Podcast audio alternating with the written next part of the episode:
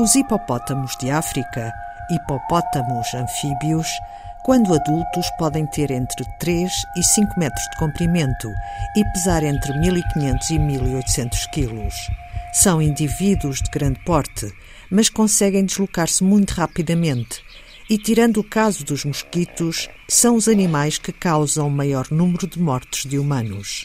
Grunhidos e guinchos fazem parte do seu amplo repertório vocal. Por exemplo, este. Este whiz on é um termo onomatopaico, porque de facto o som soa como e, portanto eh, é um termo onomatopaico. Portanto, este, este, este, sinal que é produzido em alta, eh, com, com uma grande intensidade, com uma grande amplitude e que se propaga a longa distância. Paulo Fonseca professor na Faculdade de Ciências da Universidade de Lisboa e investigador no Centro de Ecologia, Evolução e Alterações Ambientais, integra uma equipa internacional que gravou sons que os hipopótamos emitem para comunicar. O is-on, que é um som que é produzido com uma intensidade muito elevada, atinge distâncias consideráveis e foi aquilo que nós estudámos. E não quer dizer que seja, um, que seja uma vocalização agressiva, é uma vocalização que é utilizada a longa distância. Ela deve, deve permitir, e nós demonstramos isso, o reconhecimento de um animal do mesmo grupo versus animais de grupos diferentes. Mas é, em princípio, também uma, um, um, um, sinal que é utilizado para comunicação eh, a longa distância. Portanto, não tem que ser um sinal agressivo. Este trabalho foi realizado na Reserva Especial de Maputo, em Moçambique, com o objetivo de estabelecer diferenças de comportamento de vários grupos de hipopótamos conforme os sons emitidos. A ideia foi tentar perceber se este sinal eh, permitia o reconhecimento e diferenciação de organismos de grupos diferentes. E a ideia aqui foi testar um efeito, que é o efeito do querido inimigo. Querido inimigo? Querido inimigo, eu já explico o que é que é, utilizando esta modalidade sensorial, não é? Que é de facto a audição. Ora bem, o que é que é o querido inimigo? O que é que é o efeito do querido inimigo? O, o efeito do, do, querido inimigo foi estudado em diversos grupos, nomeadamente em aves, por exemplo, uh, utilizando também informação vocal. A, a base é a seguinte: se eu tiver um território estabelecido e tiver vizinhos com territórios estabelecidos, estes vizinhos que são meus competidores já têm o seu território definido.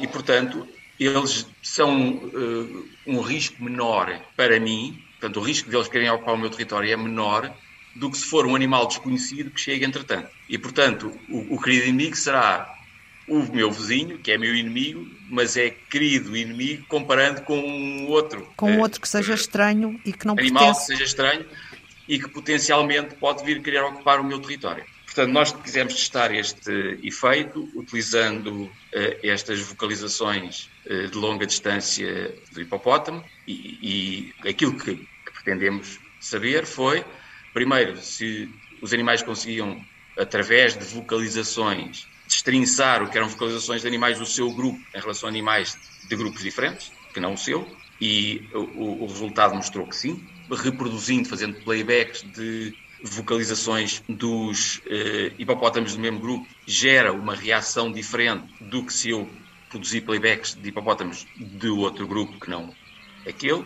E, para além disso, mostramos que se nós gerarmos um playback, produzirmos um som de um animal desconhecido, portanto que está num grupo muito afastado, portanto em princípio eles não terão tido acesso a esse som, a reação é muito mais intensa do que se eu apresentar o som de um vizinho uh, do mesmo lago, em que eles, enfim, certamente conhecem esse som. Paulo Sim. Fonseca, as conclusões deste estudo podem ajudar os investigadores a gerir melhor as populações de hipopótamos. Porquê? O que este trabalho eh, sugere, sugere fortemente, é que se eu quiser fazer gestão, por exemplo, introduzindo animais numa outra zona em que já existam animais, e hoje em dia em África é razoavelmente comum haver reintroduções de animais quando as populações começam a baixar o seu efetivo. Se eu quiser introduzir um animal desconhecido,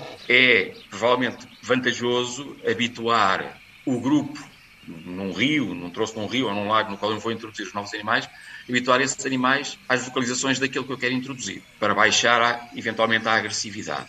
E também fazer o contrário, eventualmente habituar o animal ou aos animais que vão ser introduzidos às vocalizações daqueles que estão naquele troço onde eu quero colocar os animais, exatamente para tentar reduzir a agressividade.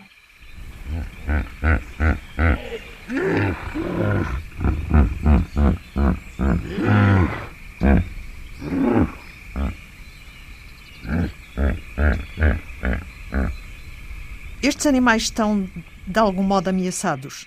Por algumas razões, perda de habitat, caça, por exemplo?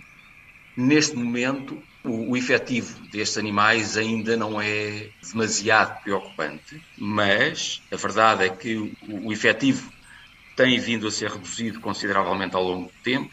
A ocupação pelo homem de zonas em que estes animais vivem é cada vez maior, portanto, a pressão sobre estes animais é cada vez maior.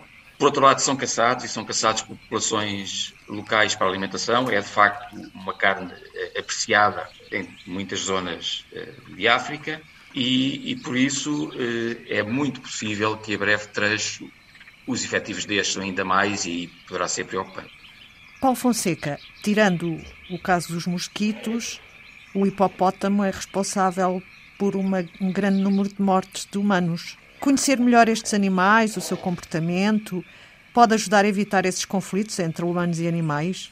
Certamente que sim. Se nós conhecermos bem as reações comportamentais, eh, podemos evitar situações de ataques.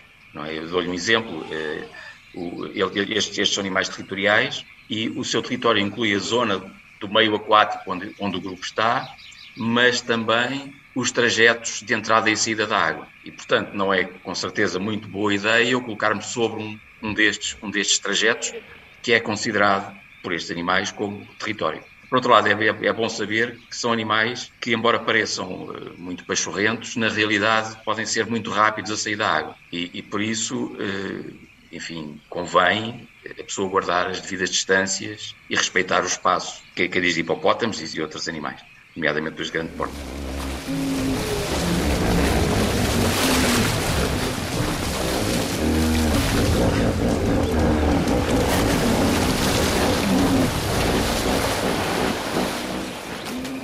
A investigação vai continuar e Paulo Fonseca já prepara outra viagem a Moçambique. Vamos já regressar no próximo mês de maio. Já temos as coisas eh, planeadas, quer com os responsáveis da reserva, quer com os meus colegas franceses. Este trabalho foi feito em conjunto com colegas da eh, Universidade Jamonet, em Saint-Étienne, eh, o professor Nicolas Matvon, e com colegas da Universidade de Lyon, professor Nicolas Grimaud, e, e, pronto, esta equipe vai, vai continuar e vamos, e vamos continuar a tentar perceber um pouco melhor estes, estes animais e a, sua comunicação.